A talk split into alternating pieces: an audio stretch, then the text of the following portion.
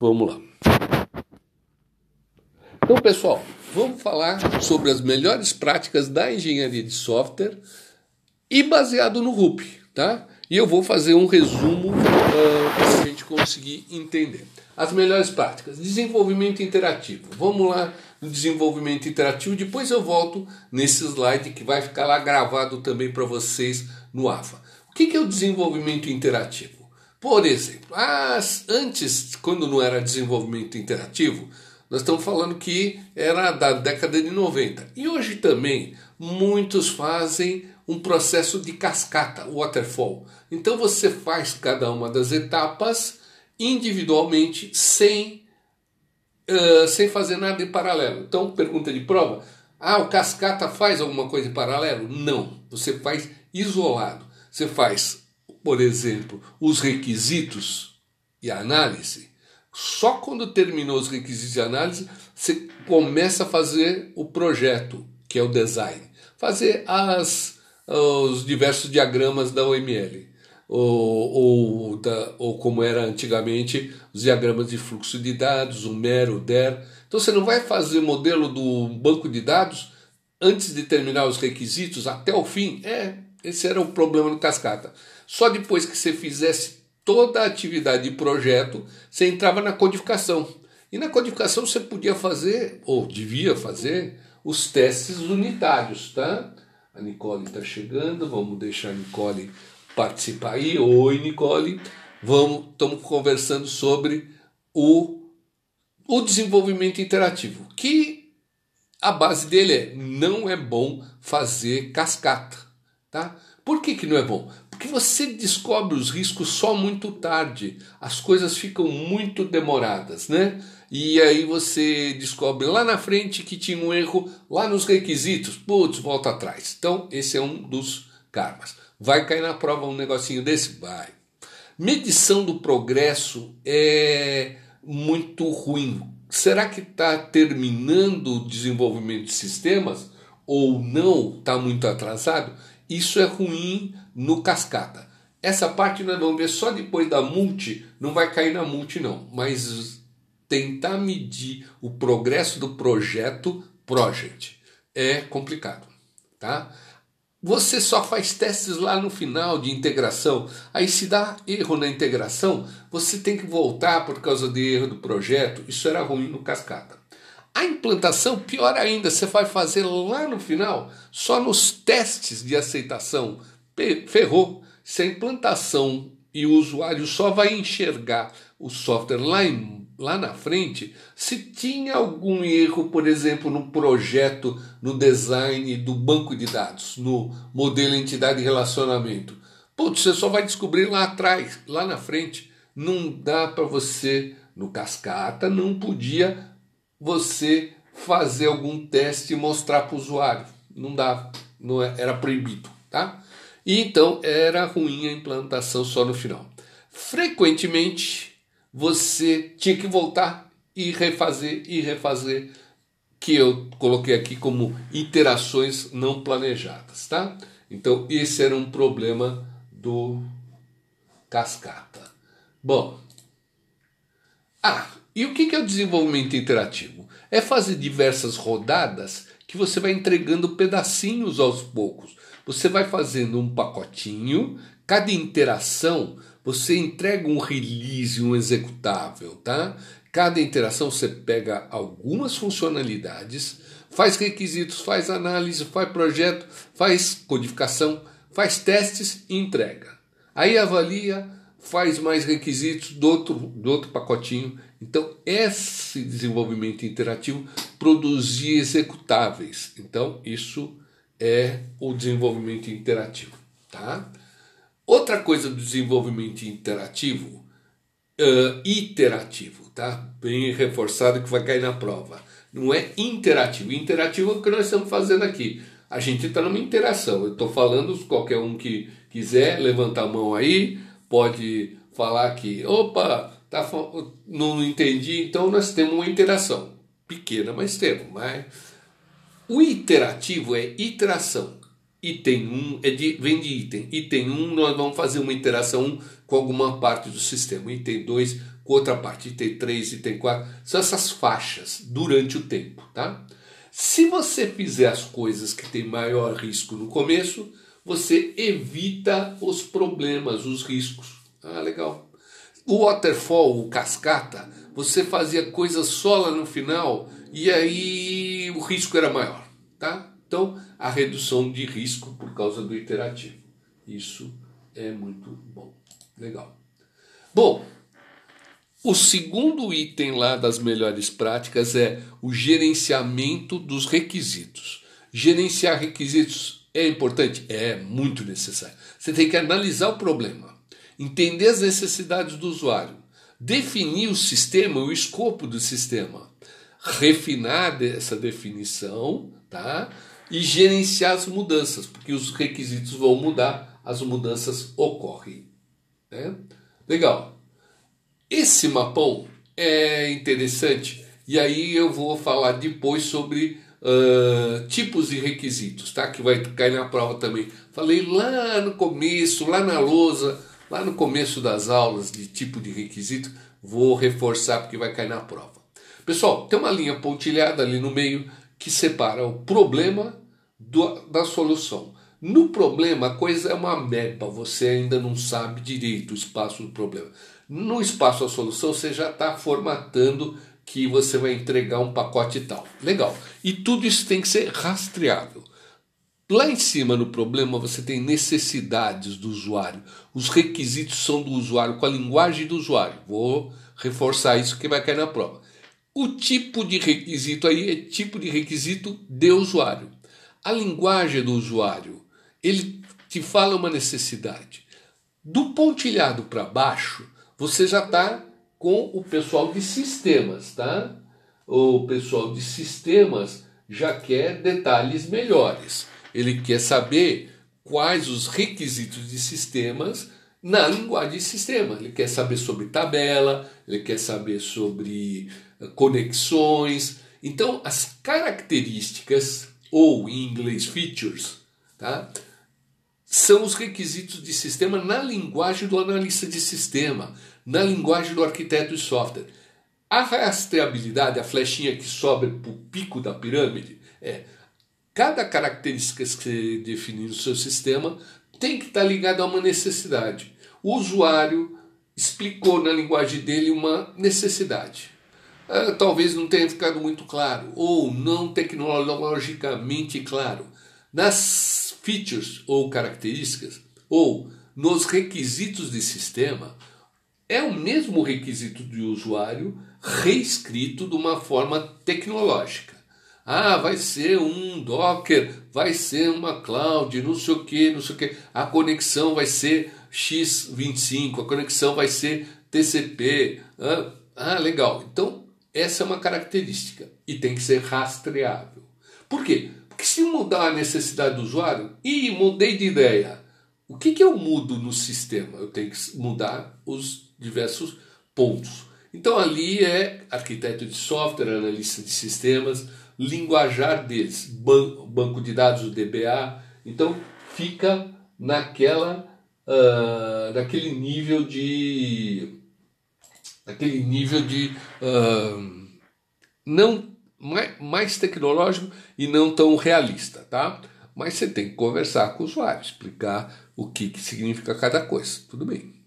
Rastreabilidade. Para o nível de baixo, você precisa colocar os requisitos de sistema para o analista de software de um jeito mais, uh, mais concreto. Ah, tem que ter uma tabela tal, com trigger tal. Que a característica ainda não era tão concreta, tá? tinha que ser na web, tinha que ser uh, com web service, com o JSON, tá, tá, tá, tá. Ah, mas o JSON tem que ter tais e tais informações. O nível de baixo, requisitos de software. O teu software tem que estar tá bem explicado, bem detalhado, tá bom? Legal. Legal. Isso daí também rastreável vai gerar o espaço da solução. Ah, então agora eu sei o que, que eu vou entregar. Então essa caixinha esse produto está bem desenhadinho, é um quadrado perfeito. O usuário é quase uma imagem. Seria um disquete, um CD que você vai entregar, um produto. que resolve o problema do usuário lá no espaço de problema, que era uma nuvem, você não tinha bem detalhado. Tudo isso é gerenciar requisitos. E aí isso vai gerar testes, caso de teste, que nem tinha caso de uso que eu falei numa na aula anterior, caso de teste, design, as tabelas da OML, documentação de usuário, tudo isso vai ser gerado. E aí, se mudar uma necessidade do usuário, eu sei qual a característica que mudou, qual a característica muda, mudou o requisito de software, qual requisito de software, eu sei qual diagrama, qual teste, qual documento de uso. Legal. Tá?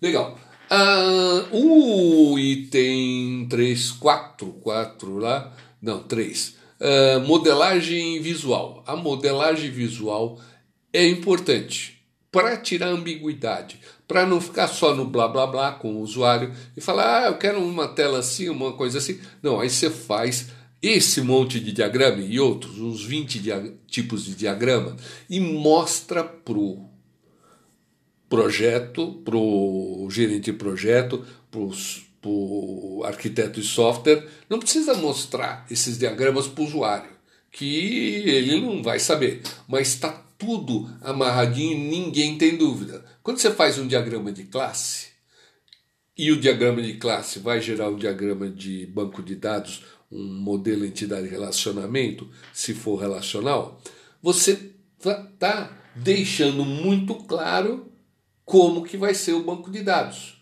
Então, essa modelagem visual não vai gerar dúvida, ambiguidade. Será que a hora que o cara fizer um insert lá, o programador, ou um create na tabela, está de acordo com a necessidade do usuário? Tá, porque você tem o rastreamento. Legal. Então a OML, vocês vão ver no próximo semestre com a, o, outro curso, outra disciplina, mas gera isso uh, comunicação não ambígua e vários modos de visualizar o seu sistema. Legal. Esse monte de diagramas, que aí está um desenho só de como são os diagramas, tá? O objetivo deles é ir gerando o sistema. Pergunta de prova. Ah, e a documentação do usuário? É isso daí? É, é documentação de sistema, não do usuário. Documentação de sistema é isso aí, esse monte de diagramas. Que qualquer um que pegar isso depois vai conseguir dar manutenção fácil. Isso é, uma, é a documentação de sistema. A documentação de usuário sai daí? Sai daqui. E você tem todos os materiais aqui. Ah, então legal, você tem tudo isso. Posso desenvolver todo o sistema, codificar e depois fazer isso? Não, ao contrário. Você faz esses diagramas e esses diagramas juntos vão gerando uh, métodos, uh, atributos, uh, diagrama de classe. Você vai botando isso no banco de dados.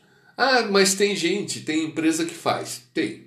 Ah, bota o programador codificando só e o cara nem faz um diagrama, só faz linha de código. A maioria das empresas é isso e a engenharia de software fala que está totalmente errado. E depois, ah, o software está pronto, agora hum, eu preciso entregar documentação para o meu cliente que me cobrou isso daí. Não era só o EXE que ele queria. É, aí você sai correndo atrás e fazendo o que devia ser feito antes, na frente.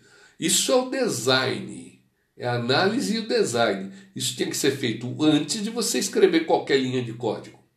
Mas se você tivesse uma ferramenta de automação, podia estar tá fazendo junto. Isso é importante. É o que a OML fala. A OML não, o RUP. Você precisa automação. Se você escrever um código de uma classe e esse código escrito em Java atualizar esse teu diagrama de classe, as coisas ficam juntas.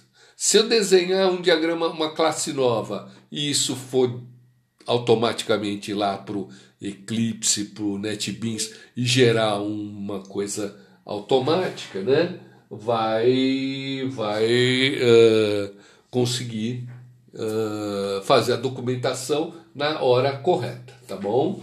Então, essa é uma coisa. Uh, se vocês quiserem falar, Hugo, qualquer coisa, para aí, pode ligar microfone, conversar. Estou só falando para correr com o tempo, mas eu vi que você mandou uma mensagem, eu também estou de olho nas mensagens do chat. Legal. Bom, então a modelagem visual é para isso, documentação vai cair na prova, que não é para fazer depois, é para fazer junto. Faz parte do. É, são artefatos. O RUP deu um nome legal. Artefatos. Você faz um diagrama, outro diagrama, um documento, um Word, um Excel. Ah, você faz um monte de artefatos, um código também, um exe também, um config. Você põe um monte de artefatos e esse monte de artefatos são documentação e fazem parte do seu projeto, tá? Legal. Pessoal, um dos itens lá era a qualidade. A qualidade é ruim do meu sistema. O que, que eu faço para melhorar a qualidade?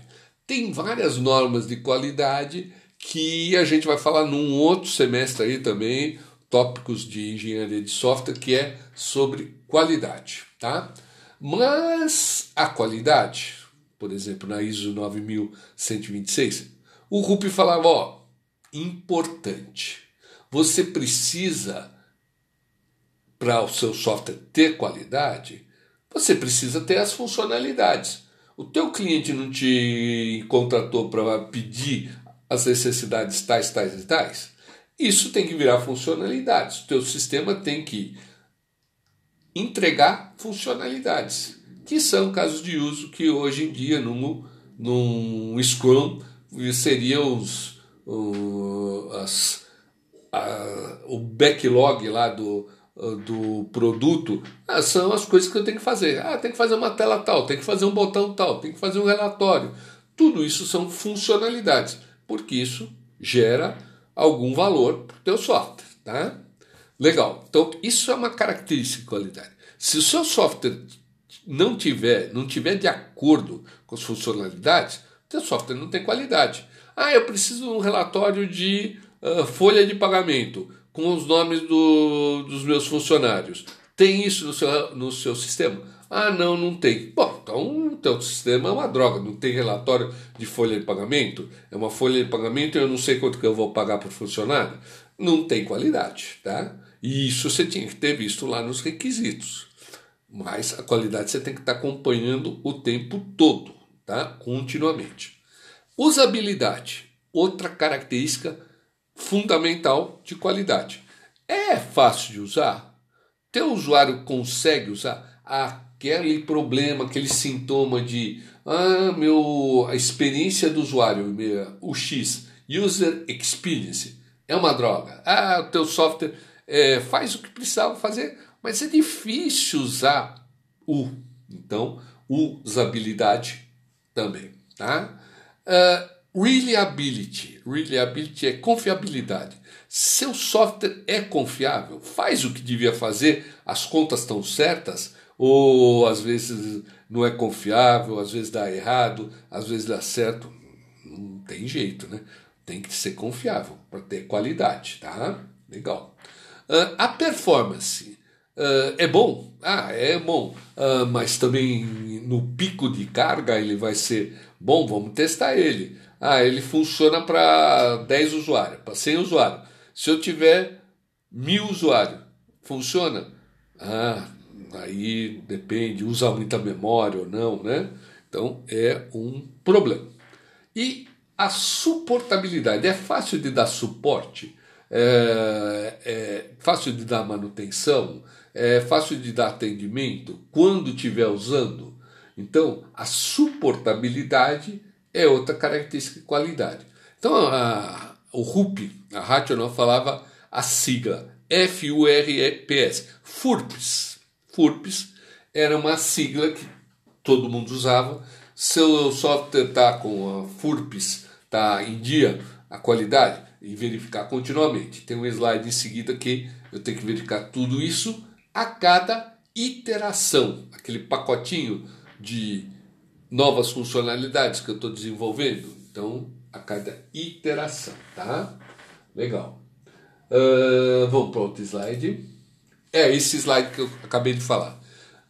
Cada iteração você vai fazendo mais coisas. Então você está vendo na iteração 1, tem poucas coisas sendo desenvolvidas. Terminou? Na iteração 2 você vai desenvolver um pouco mais de coisa. Na 3, mais outros artefatos, programas, componentes, classes, uh, e tem que testar. A cada pacote você vai ter que fazer testes lá no slide anterior. Está fazendo as funcionalidades, tem usabilidade boa, tem o R, R é, é fácil de esquecer, reliability. Não vou perguntar em inglês, confiabilidade. Confiabilidade, é confiável? Tá? Você tem que ir aumentando. Ah, performance, está aumentando o software, o software está ficando grande. Performance está boa? Vai indo, tá? Perfeito. Então, é o jeito de você garantir a qualidade continuamente, que é o quinto dos best practices, as melhores práticas da engenharia de software, tá bom? Então é isso. Pessoal, importante, as coisas vão mudando, era o sexto, tudo isso, até o slide anterior, tudo isso está sendo mudado ao tempo todo. Por isso o importante é aquela rastreabilidade. Mudou a vontade do cliente, mudou as leis, mudou o mundo que nem nós estamos aqui, mudou as coisas, tá? Então nós temos que continuamente ver as mudanças, que era o último slide. Eu vou dar uma pulada para o primeiro slide para a gente ver aquele primeiro de onde surgiu, que eram essas amarrações, e a gente viu que uh, era importante desenvolvimento interativo, gerenciamento das, dos requisitos, era aquela pirâmide muito importante. Uh, o SOA falou pouco, mas uh, ali aquele desenho, os componentes se encaixando, a arquitetura do software é importante, tá? A modelagem visual, falamos muito, a verificação contínua da qualidade, tal do FURP, e gerenciar mudanças. Então, isso tudo, vou agora pular lá para onde a gente estava. Isso tudo são as melhores práticas da engenharia de software, tá? Então a gente já está falando isso. Aí o RUP, tá? Aí ele é dividido em quatro fases. Ao longo do tempo, você tem a concepção, elaboração, construção, transição. Concepção, você tem que definir o escopo. O que, que você vai fazer? Legal. Elaboração, você tem que especificar a arquitetura, ou você tem que especificar a, o que, que é o software. Então, na elaboração, você tem um planejamento muito bom. Na construção, você vai criar o produto, construir uh, uh, o pesado mesmo, né? E a transição, você está entregando o produto para o seu cliente, tá? Então, essas quatro fases. Legal. Durante essas fases, você faz uh, atividades, tá? E algumas atividades foram agrupadas em áreas de conhecimento. E o Rupp chamou isso de disciplina. Tá? Então, na concepção, na fase inicial, você faz modelagem de negócio? Faz, você tem que entender o negócio. Você faz requisitos? Sim. Você faz análise e design, projeto design? Faz, faz diagrama, OML. Faz implementação, código? Sim. Testes? Sim. Implant, implant, eh, que é implantação, pessoal, está errado. Deployment é implantação. E aí vale a pena eu falar sobre implantação, é diferente de implementação. Implantação. Tá. Implantação é entregar, implantar, botar no ar o programa. Implementar é codificar, tá? Então, ah, vou implementar em C++ uma web service. Estou implementando, estou codificando. Vou implantar, vou lá fazer, entre, colocar o componente no ar, vou implantar. Tudo isso tem que gerenciar mudanças e as configurações. Não é uma melhor prática da engenharia de software, o gerenciamento do projeto. Não, não precisa. Gerenciamento do projeto tem que ser gerenciamento do projeto sempre. O ambiente de homologação, de produção e desenvolvimento tem que ser sempre cuidado. Então, o, o RUP fez esse diagraminha. Quatro fases. Um, dois, três, quatro, cinco, seis, sete, oito. Eu diria que aí tá, tem mais uma, né? Que o análise de design ele põe junto mas análise e design seriam disciplinas isoladas. Então, numa interação, é na vertical, é o tempo que está correndo, o tempo. Numa interação, você faz todas essas atividades dessas disciplinas para entregar algumas funcionalidades. As disciplinas agrupam atividades relacionadas. Tudo de requisitos está naquela disciplina. Tá bom. Legal. Então, essa ideia geral do RUP eu deixei num PowerPoint para vocês, tá? Deixa eu ver aqui se eu voltei, voltei, tá. É, eu coloquei mais um Word lá no nosso, na nossa pasta. Deixa eu apresentar um guia do Chrome. Aqui. Tá. Lá no Google Drive que a gente tem, a gente tem uma pasta de engenharia de software e uma pasta do RUP, tá? Esse aqui que eu mostrei agora é um multi, de multidisciplinar, prova multi, o resumo, PowerPoint, tá? Esse PowerPoint tem um monte de observações em inglês embaixo, mas tem lá as, as observações. Está um pouco explicado. Legal. Uh, tá. Na pastinha de engenharia de software, eu pus um Word. Deixa eu ver se está aqui. Onde que eu pus? Será que está só no meu pendrive?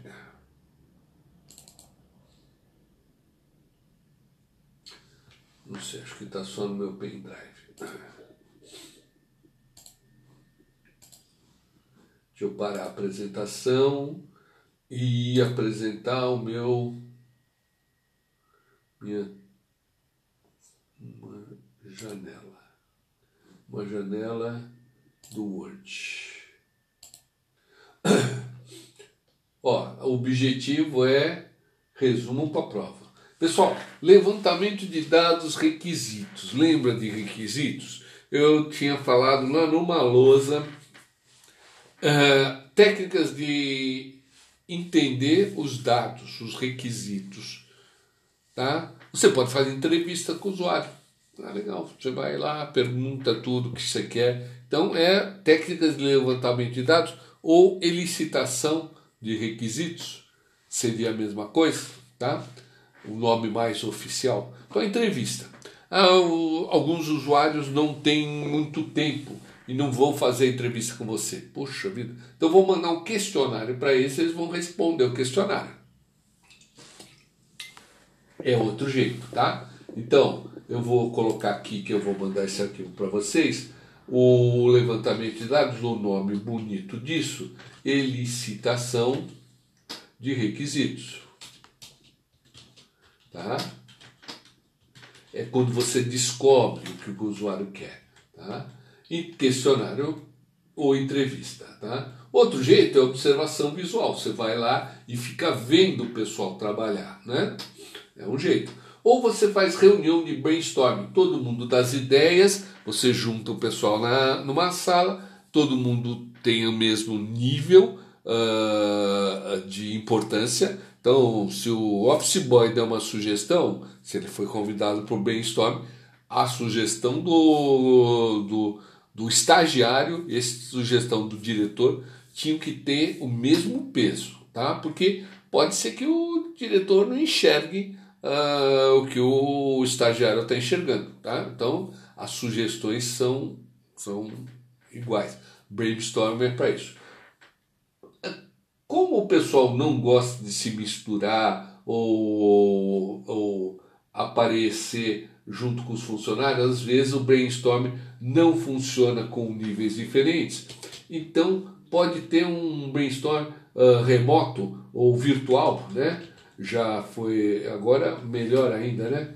Tá mais a gente faz uma reunião virtual, você faz sugestões, você não fala quem é você, então é escondido. Então você dá uma sugestão, outro vem lá e melhora a sua sugestão. Pode ser que essa sugestão foi do office boy ou do estagiário, ah, a outra mudança foi do diretor e tudo tem o mesmo nível. Então existe software para fazer brainstorm virtual. Outro problema do questionário que eu falei, o cara pode não querer fazer entrevista e não ter tempo de fazer um responder um questionário. Pô, e como que você vai fazer? Um jeito de fazer esse elicitação de requisitos é solicitar todos os documentos, documentos recebidos pelo, pelo usuário e documentos enviados. Ah, legal. Ele recebe esse documento, esse, esse, esse. Então eu tenho que fazer um sistema que gere esses documentos e aí uma tela para ele enviar. Aí vem uma mancada. Né? Se o usuário não agrega valor, quer dizer, ele pega um documento, olha, e o que ele envia não é melhor do que o que ele recebeu, o cara é inútil. Brincando, mas uh, se o cara não, não agrega valor em nenhum documento que ele recebe, ele só eh, recebe, repassa, recebe, repassa, para que, que, que aquela função exi, existe, né? Se não agrega valor, uh, uh, o, o usuário, né? A função do, da pessoa, uh, opa, do, do, do, funcionário, do usuário, vamos pôr assim, é, é mínima, né? Então é um. Só para não falar, demite o cara, porque o cara só recebe o relatório e envia. E muito chefe é assim, só recebe relatório e envia. Não faz nada, não agrega valor nenhum. Então é terrível. Pessoal, o JADE cai em prova. Não nessa prova aqui, não pude pergunta de JADE, mas na P2, quem sabe? É um Joint Application Development.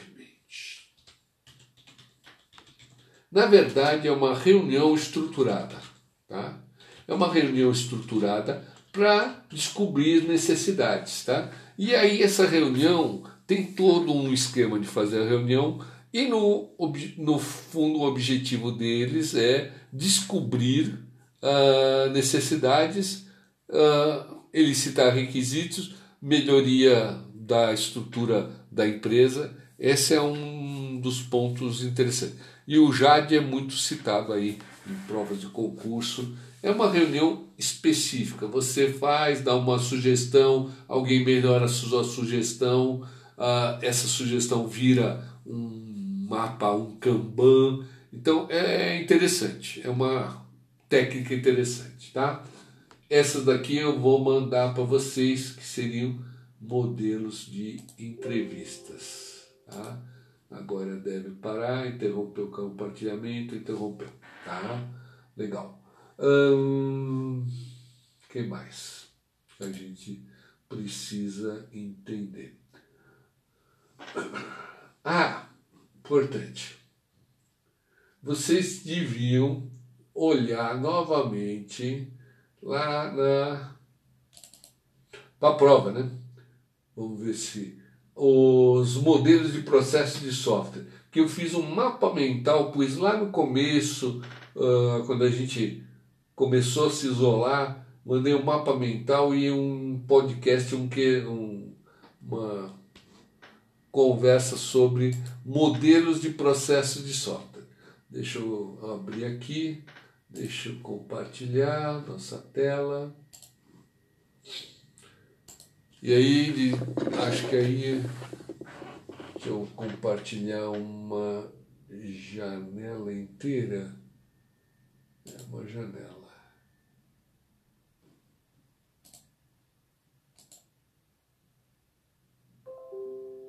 Pronto.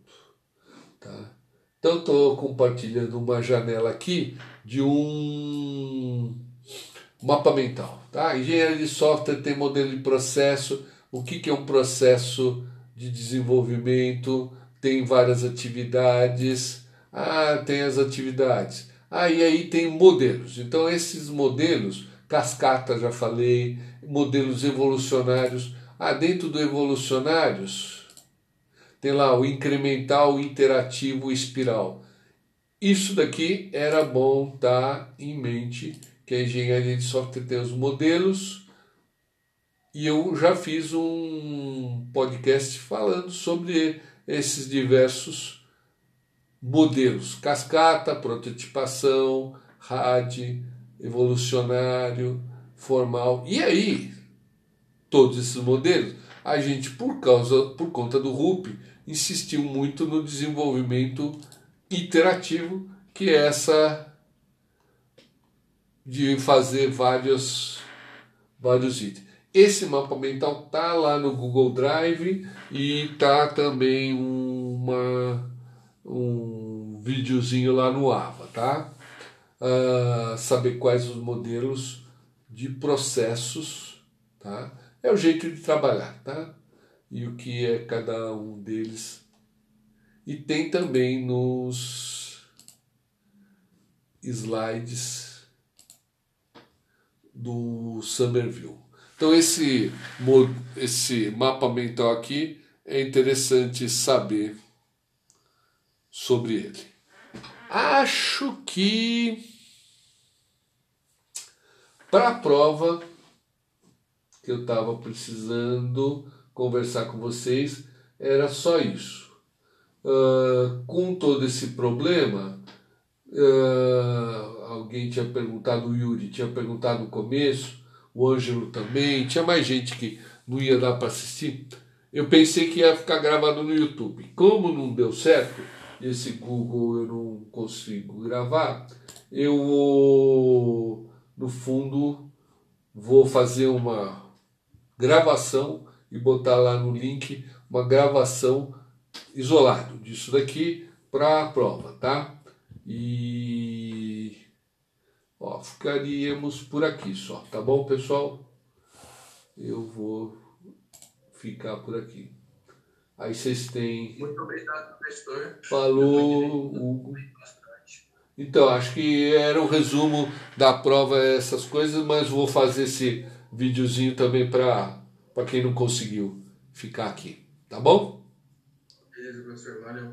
Falou. Qualquer dúvida também me manda um WhatsApp, me liguem, mandam um e-mail, tá? Beleza, professor. Valeu. Falou então. Tchau, tchau.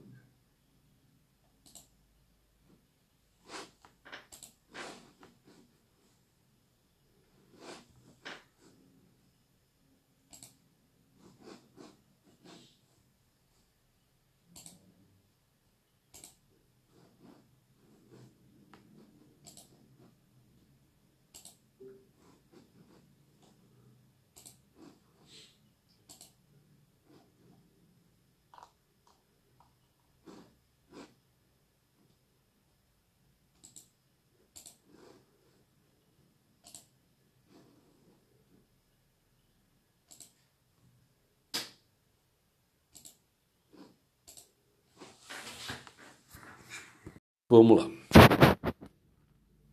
Então, pessoal, vamos falar sobre as melhores práticas da engenharia de software e baseado no RUP, tá? E eu vou fazer um resumo uh, para a gente conseguir entender.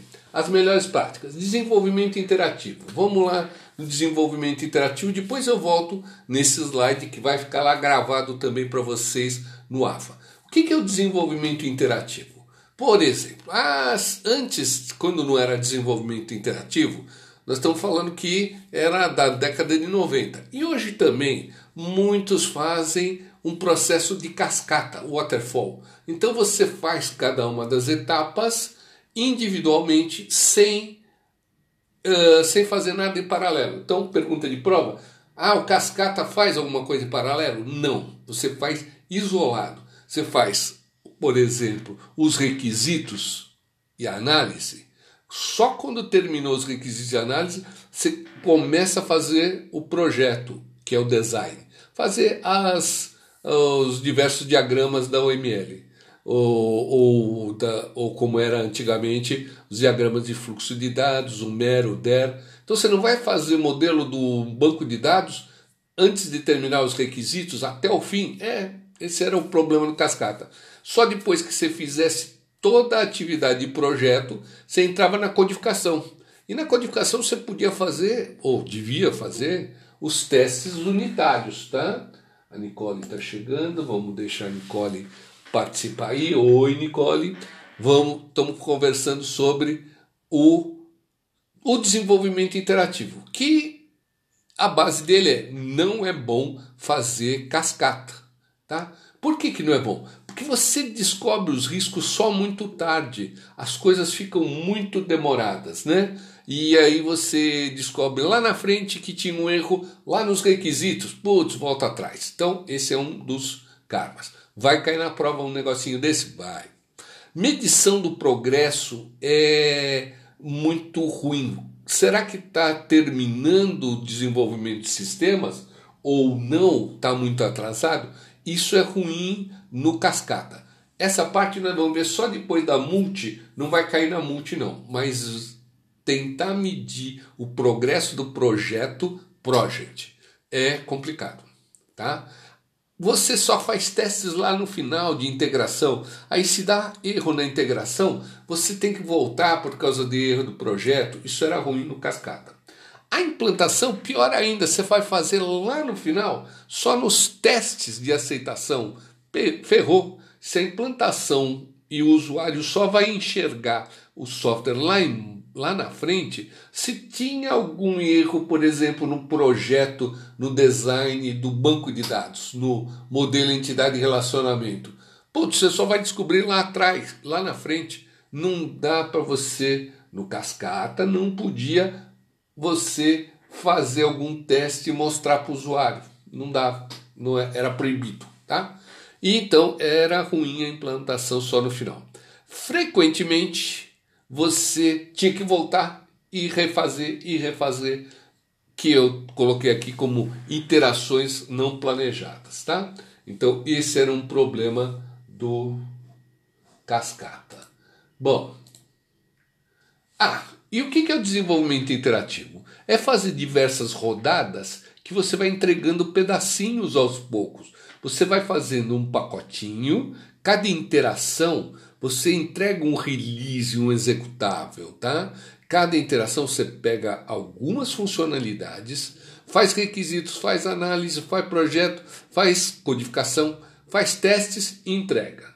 Aí avalia, faz mais requisitos do outro, do outro pacotinho. Então, esse desenvolvimento interativo produzir executáveis. Então, isso é o desenvolvimento interativo. Tá? Outra coisa do desenvolvimento interativo, uh, iterativo, tá? bem reforçado que vai cair na prova. Não é interativo. Interativo é o que nós estamos fazendo aqui. A gente está numa interação. Eu estou falando, qualquer um que quiser levantar a mão aí, pode falar que, opa, tá, não entendi, então nós temos uma interação. Pequena, mas temos. Mas... O iterativo é iteração. Item 1 é de, vem de item. Item 1 nós vamos fazer uma interação com alguma parte do sistema. Item 2 com outra parte. Item 3, item 4. São essas faixas durante o tempo. Tá? Se você fizer as coisas que têm maior risco no começo, você evita os problemas, os riscos. Ah, legal. O waterfall, o cascata, você fazia coisas só lá no final e aí o risco era maior, tá? Então, a redução de risco por causa do iterativo. Isso é muito bom. Legal. Bom, o segundo item lá das melhores práticas é o gerenciamento dos requisitos. Gerenciar requisitos é importante? É muito necessário. Você tem que analisar o problema, entender as necessidades do usuário, definir o sistema, o escopo do sistema, refinar essa definição, tá? E gerenciar as mudanças, porque os requisitos vão mudar, as mudanças ocorrem. Né? Legal. Esse mapão é interessante. E aí eu vou falar depois sobre uh, tipos e requisitos, tá? Que vai cair na prova também. Falei lá no começo, lá na lousa, lá no começo das aulas de tipo de requisito, vou reforçar porque vai cair na prova. Pessoal, tem uma linha pontilhada ali no meio que separa o problema do, da solução. No problema, a coisa é uma meba, você ainda não sabe direito o espaço do problema. No espaço da solução, você já está formatando que você vai entregar um pacote e tal. Legal. E tudo isso tem que ser rastreável. Lá em cima no problema você tem necessidades do usuário. Os requisitos são do usuário, com a linguagem do usuário. Vou reforçar isso que vai cair na prova. O tipo de requisito aí é tipo de requisito de usuário. A linguagem do usuário, ele te fala uma necessidade. Do pontilhado para baixo, você já está com o pessoal de sistemas, tá? O pessoal de sistemas já quer detalhes melhores. Ele quer saber quais os requisitos de sistemas na linguagem de sistema. Ele quer saber sobre tabela, ele quer saber sobre eh, conexões. Então, as características, ou em inglês features, tá? São os requisitos de sistema na linguagem do analista de sistema, na linguagem do arquiteto de software. A rastreabilidade, a flechinha que sobe para o pico da pirâmide, é cada característica que você definir no seu sistema tem que estar ligado a uma necessidade. O usuário explicou na linguagem dele uma necessidade. Ah, talvez não tenha ficado muito claro, ou não tecnologicamente claro. Nas features ou características, ou nos requisitos de sistema, é o mesmo requisito de usuário reescrito de uma forma tecnológica. Ah, vai ser um Docker, vai ser uma cloud, não sei o que, não sei o que. A conexão vai ser X25, a conexão vai ser TCP. Ah, ah, legal. Então, essa é uma característica e tem que ser rastreável. Por quê? Porque se mudar a necessidade do usuário, e mudei de ideia, o que, que eu mudo no sistema? Eu tenho que mudar os diversos pontos. Então ali é arquiteto de software, analista de sistemas, linguajar deles, ban banco de dados, o DBA. Então fica naquela, uh, naquele nível de, naquele nível de uh, não mais, tecnológico e não tão realista, tá? Mas você tem que conversar com o usuário, explicar o que, que significa cada coisa. Tudo bem. Rastreabilidade. Para o nível de baixo, você precisa colocar os requisitos de sistema para o analista de software de um jeito mais, uh, mais concreto. Ah, tem que ter uma tabela tal, com trigger tal. Que a característica ainda não era tão concreta, tá? Tinha que ser na web, tinha que ser uh, com web service, com o JSON, tá, tá, tá, tá. Ah, mas o JSON tem que ter tais e tais informações. O nível de baixo, requisitos de software. O teu software tem que estar tá bem explicado, bem detalhado, tá bom? Legal. Legal. Isso daí também rastreável vai gerar o espaço da solução. Ah, então agora eu sei o que, que eu vou entregar. Então essa caixinha, esse produto, tá bem desenhadinho. É um quadrado perfeito. O usuário é quase uma imagem, seria um disquete, um CD que você vai entregar, um produto que resolve o problema do usuário lá no espaço de problema, que era uma nuvem, você não tinha bem detalhado. Tudo isso é gerenciar requisitos. E aí isso vai gerar testes, caso de teste, que nem tinha caso de uso que eu falei numa na aula anterior, caso de teste, design, as tabelas da OML, documentação de usuário, tudo isso vai ser gerado. E aí, se mudar uma necessidade do usuário, eu sei qual a característica que mudou, qual a característica muda, mudou o requisito de software, qual requisito de software, eu sei qual diagrama, qual teste, qual documento de uso. Legal. Tá? Legal. Ah, o item 3, 4, 4 lá, não, 3. Uh, modelagem visual. A modelagem visual é importante para tirar ambiguidade, para não ficar só no blá blá blá com o usuário e falar, ah, eu quero uma tela assim, uma coisa assim. Não, aí você faz esse monte de diagrama e outros, uns 20 tipos de diagrama, e mostra pro projeto, pro gerente de projeto, para o arquiteto de software, não precisa mostrar esses diagramas para o usuário, que ele não vai saber, mas está tudo amarradinho e ninguém tem dúvida. Quando você faz um diagrama de classe, e o diagrama de classe vai gerar um diagrama de banco de dados, um modelo entidade relacionamento, se for relacional, você está deixando muito claro como que vai ser o banco de dados. Então, essa modelagem visual não vai gerar dúvida, ambiguidade. Será que a hora que o cara fizer um insert lá, o programador, ou um create na tabela, está de acordo com a necessidade do usuário? Tá, porque você tem o rastreamento. Legal. Então a OML, vocês vão ver no próximo semestre com a, o, outro curso, outra disciplina, mas gera isso, a comunicação não ambígua e vários modos de visualizar o seu sistema. Legal. Esse monte de diagramas, que aí está um desenho só de como são os diagramas, tá? O objetivo deles é ir gerando o sistema. Pergunta de prova. Ah, e a documentação do usuário? É isso daí? É, é a documentação de sistema, não do usuário. Documentação de sistema é isso aí, esse monte de diagramas. Que qualquer um que pegar isso depois vai conseguir dar manutenção fácil. Isso é, manu é a documentação de sistema. A documentação de usuário sai daí? Sai daqui. E você tem todos os materiais aqui. Ah, então legal, você tem tudo isso. Posso desenvolver todo o sistema, codificar e depois fazer isso? Não, ao contrário. Você faz esses diagramas e esses diagramas juntos vão gerando uh, métodos, uh, atributos, uh, diagrama de classe. Você vai botando isso no banco de dados. Ah, mas tem gente, tem empresa que faz. Tem.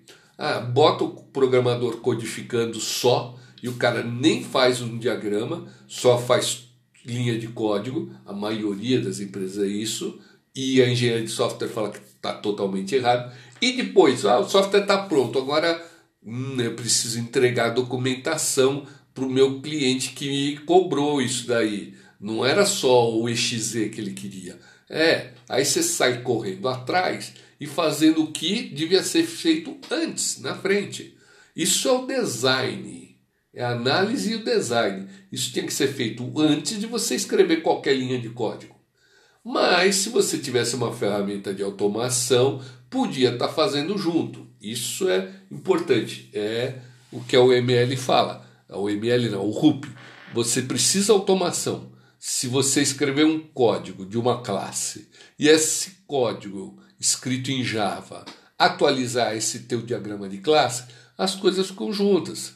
Se eu desenhar um diagrama, uma classe nova, e isso for automaticamente lá para o Eclipse, para o NetBeans e gerar uma coisa automática, né? vai, vai uh, conseguir uh, fazer a documentação na hora correta, tá bom? Então, essa é uma coisa. Uh, se vocês quiserem falar, Hugo, qualquer coisa, para aí, pode ligar microfone, conversar. Estou só falando para correr com o tempo, mas eu vi que você mandou uma mensagem, eu também estou de olho nas mensagens do chat. Legal. Bom, então a modelagem visual é para isso, documentação vai cair na prova, que não é para fazer depois, é para fazer junto faz parte do. É, são artefatos. O Rup deu um nome legal. Artefatos. Você faz um diagrama, outro diagrama, um documento, um Word, um Excel. Ah, você faz um monte de artefatos, um código também, um exe também, um config. Você põe um monte de artefatos e esse monte de artefatos são documentação e fazem parte do seu projeto, tá? Legal. Pessoal, um dos itens lá era a qualidade. A qualidade é ruim do meu sistema. O que, que eu faço para melhorar a qualidade? Tem várias normas de qualidade que a gente vai falar num outro semestre aí também, tópicos de engenharia de software, que é sobre qualidade, tá? Mas a qualidade, por exemplo, na ISO 9126, o RUP falava, ó, importante.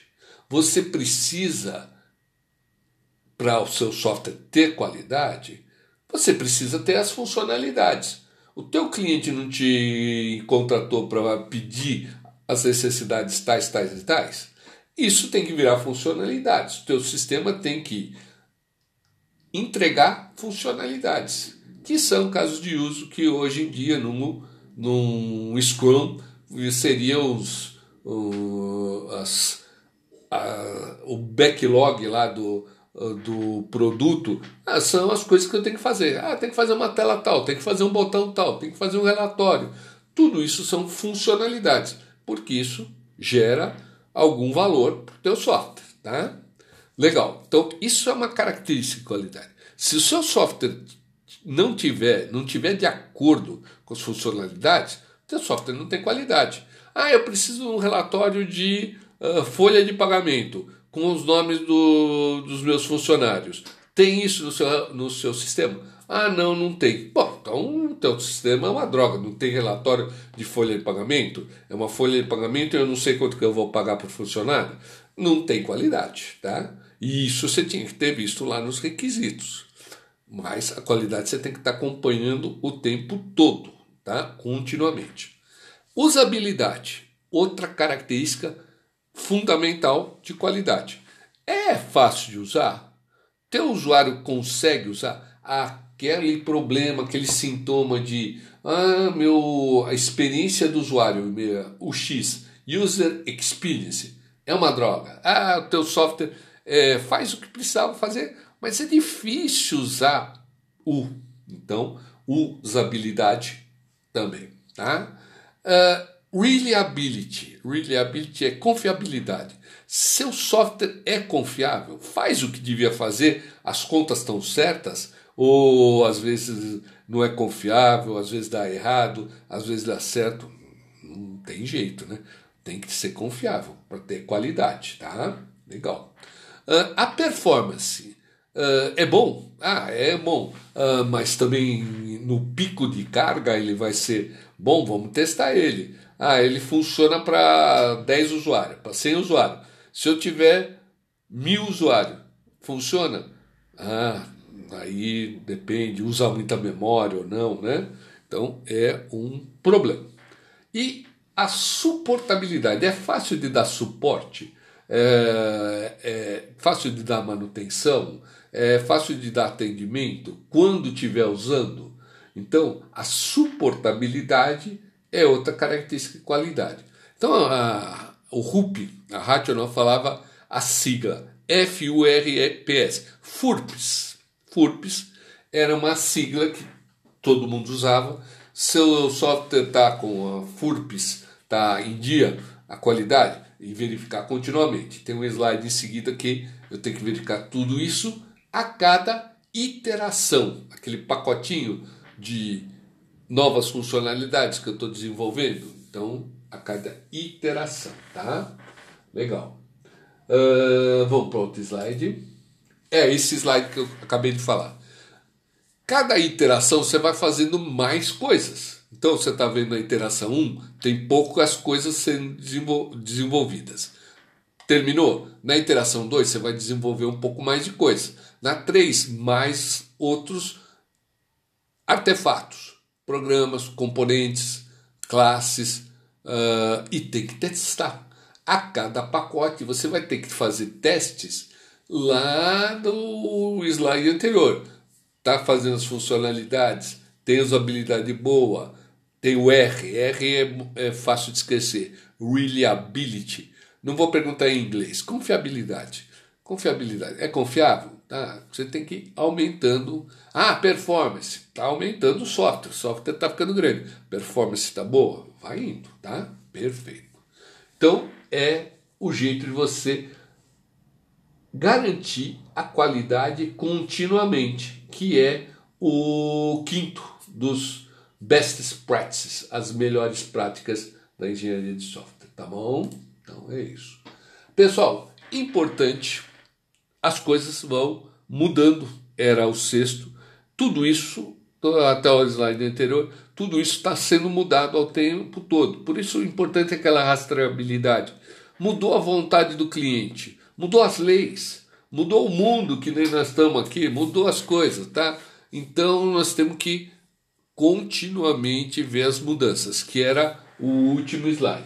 Eu vou dar uma pulada para o primeiro slide para a gente ver aquele primeiro de onde surgiu, que eram essas amarrações, e a gente viu que uh, era importante desenvolvimento interativo, gerenciamento das, dos requisitos, era aquela pirâmide muito importante. Uh, o SOA falou pouco, mas uh, ali aquele desenho, os componentes se encaixando, a arquitetura do software é importante, tá? A modelagem visual, falamos muito, a verificação contínua da qualidade, tal do FURP, e gerenciar mudanças. Então, isso tudo, vou agora pular lá para onde a gente estava. Isso tudo são as melhores práticas da engenharia de software, tá? Então a gente já está falando isso. Aí o RUP, tá? Aí ele é dividido em quatro fases. Ao longo do tempo, você tem a concepção, elaboração, construção, transição. Concepção, você tem que definir o escopo. O que, que você vai fazer? Legal. Elaboração, você tem que especificar a arquitetura, ou você tem que especificar a, o que, que é o software. Então, na elaboração, você tem um planejamento muito bom. Na construção, você vai criar o produto, construir uh, uh, o pesado mesmo. Né? E a transição, você está entregando o produto para o seu cliente. Tá? Então, essas quatro fases. Legal. Durante essas fases, você faz uh, atividades, tá? E algumas atividades foram agrupadas em áreas de conhecimento. E o Rupp chamou isso de disciplina, tá? Então, na concepção, na fase inicial, você faz modelagem de negócio? Faz, você tem que entender o negócio. Você faz requisitos? Sim. Você faz análise e design, projeto design? Faz, faz diagrama, OML. Faz implementação, código? Sim. Testes? Sim. Implant, implant, é, que é implantação, pessoal, tá errado. Deployment é implantação. E aí vale a pena eu falar sobre implantação, é diferente de implementação. Implantação. Tá. Implantação é entregar, implantar botar no ar o programa. Implementar é codificar, tá? Então, ah, vou implementar em C uma web service. Estou implementando, estou codificando. Vou implantar, vou lá fazer, entre, colocar o componente no ar, vou implantar. Tudo isso tem que gerenciar mudanças e as configurações.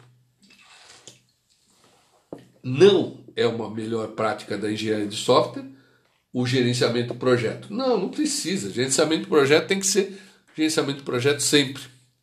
O ambiente de homologação, de produção e desenvolvimento tem que ser sempre cuidado. Então, o, o RUP fez esse diagraminha. Quatro fases. Um, dois, três, quatro, cinco, seis, sete, oito. Eu diria que aí tá, tem mais uma, né, que o análise de design ele põe junto, mas análise e design seriam disciplinas isoladas. Então, numa interação, é na vertical, é o tempo que está correndo, o tempo. Numa interação, você faz todas essas atividades dessas disciplinas para entregar algumas funcionalidades. As disciplinas agrupam atividades relacionadas. Tudo de requisitos está naquela disciplina. Tá bom. Legal. Então, essa ideia geral do RUP eu deixei num PowerPoint para vocês, tá? Deixa eu ver aqui se eu voltei, voltei, tá. É, eu coloquei mais um Word lá no nosso, na nossa pasta. Deixa eu apresentar um guia do Chrome. É, aqui. Tá. Lá no Google Drive que a gente tem, a gente tem uma pasta de engenharia de software e uma pasta do RUP, tá? Esse aqui que eu mostrei agora é um multi, de multidisciplinar, prova multi, o resumo, PowerPoint, tá? Esse PowerPoint tem um monte de observações em inglês embaixo, mas tem lá as, as observações. Tá um pouco explicado. Legal. Uh, tá. Na pastinha de engenharia de software, eu pus um Word. Deixa eu ver se está aqui. Onde que eu pus? Será que está só no meu pendrive?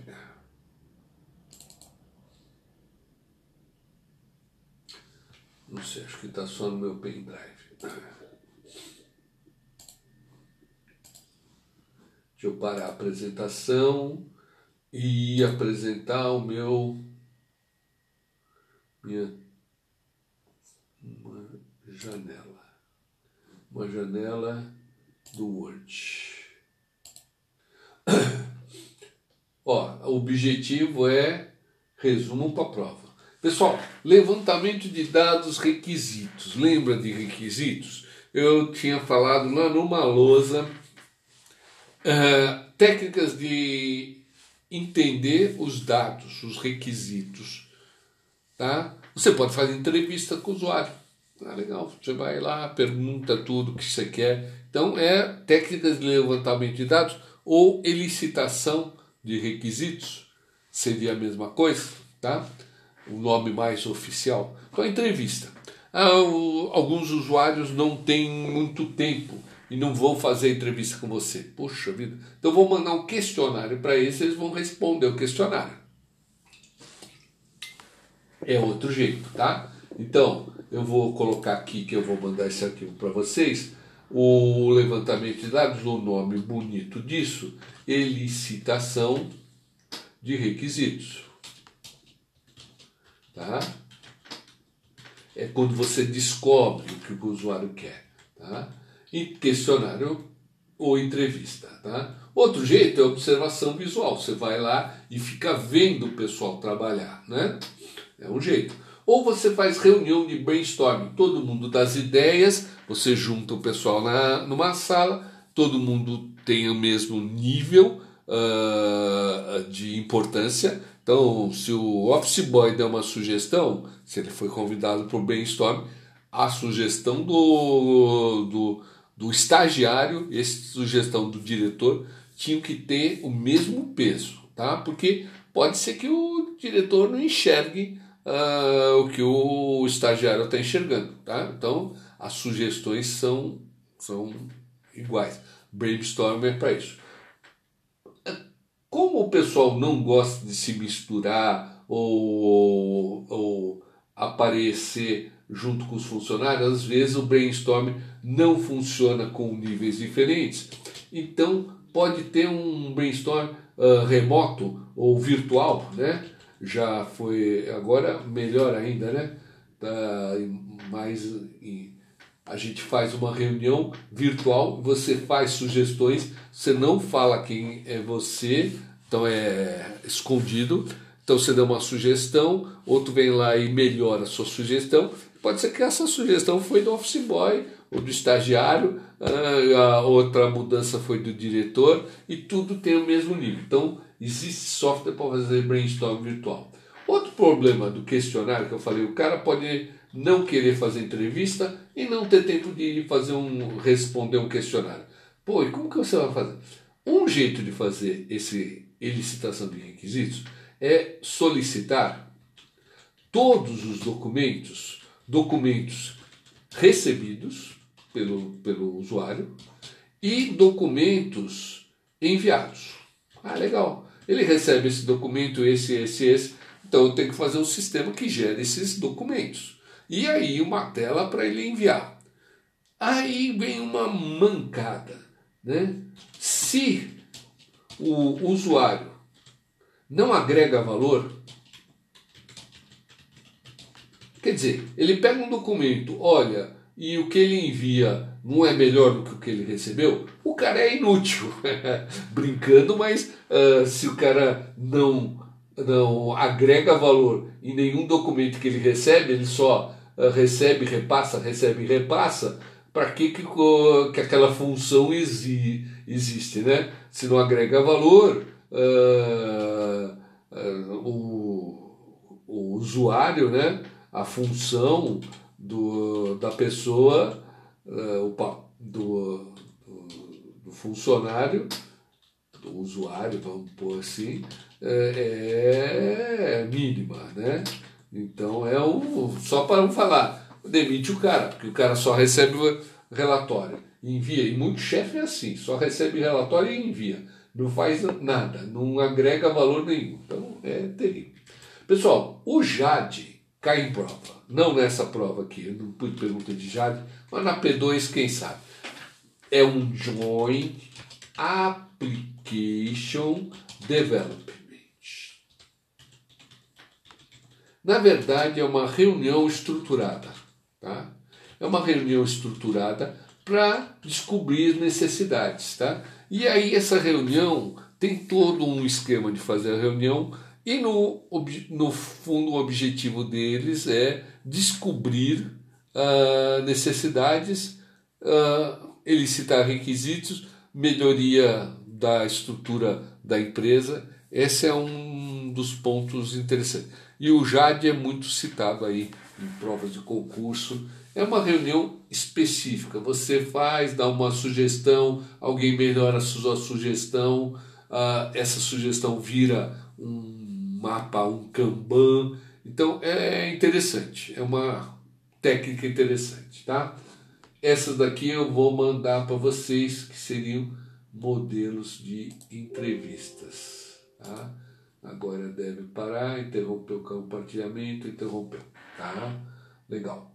Hum, que mais a gente precisa entender?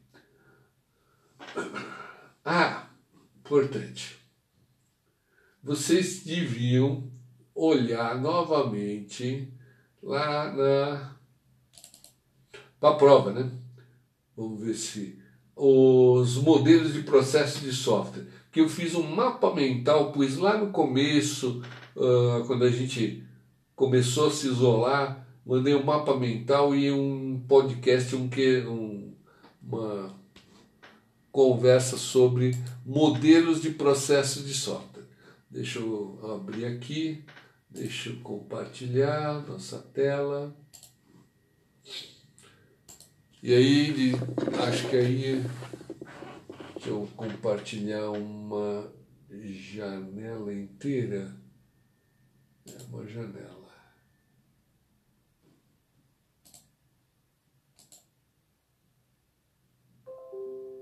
Pronto. Tá? Então, estou compartilhando uma janela aqui de um mapa mental. Tá? Engenharia de software tem modelo de processo. O que, que é um processo de desenvolvimento? Tem várias atividades. Ah, tem as atividades. Ah, aí tem modelos. Então, esses modelos, cascata, já falei, modelos evolucionários. Ah, dentro do evolucionários, tem lá o incremental, o interativo, o espiral. Isso daqui era bom estar em mente, que a engenharia de software tem os modelos, e eu já fiz um podcast falando sobre esses diversos modelos: cascata, prototipação, RAD, evolucionário, formal. E aí, todos esses modelos a gente, por causa, por conta do RUP, insistiu muito no desenvolvimento iterativo, que é essa de fazer vários, vários itens. Esse mapa mental tá lá no Google Drive e tá também uma, um videozinho lá no Ava, tá? Uh, saber quais os modelos de processos, tá? É o jeito de trabalhar, tá? E o que é cada um deles.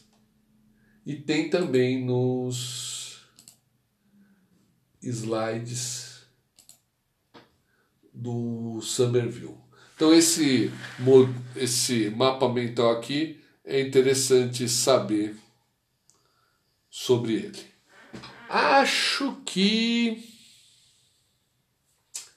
para a prova que eu estava precisando conversar com vocês, era só isso. Uh, com todo esse problema, uh, alguém tinha perguntado, o Yuri tinha perguntado no começo, o Ângelo também, tinha mais gente que não ia dar para assistir. Eu pensei que ia ficar gravado no YouTube. Como não deu certo, esse Google eu não consigo gravar, eu no fundo vou fazer uma gravação e botar lá no link uma gravação isolado disso daqui para a prova, tá?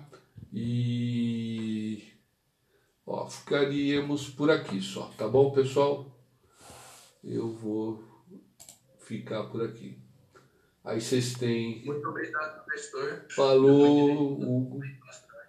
Então, acho que era um resumo da prova, essas coisas, mas vou fazer esse videozinho também para quem não conseguiu ficar aqui. Tá bom?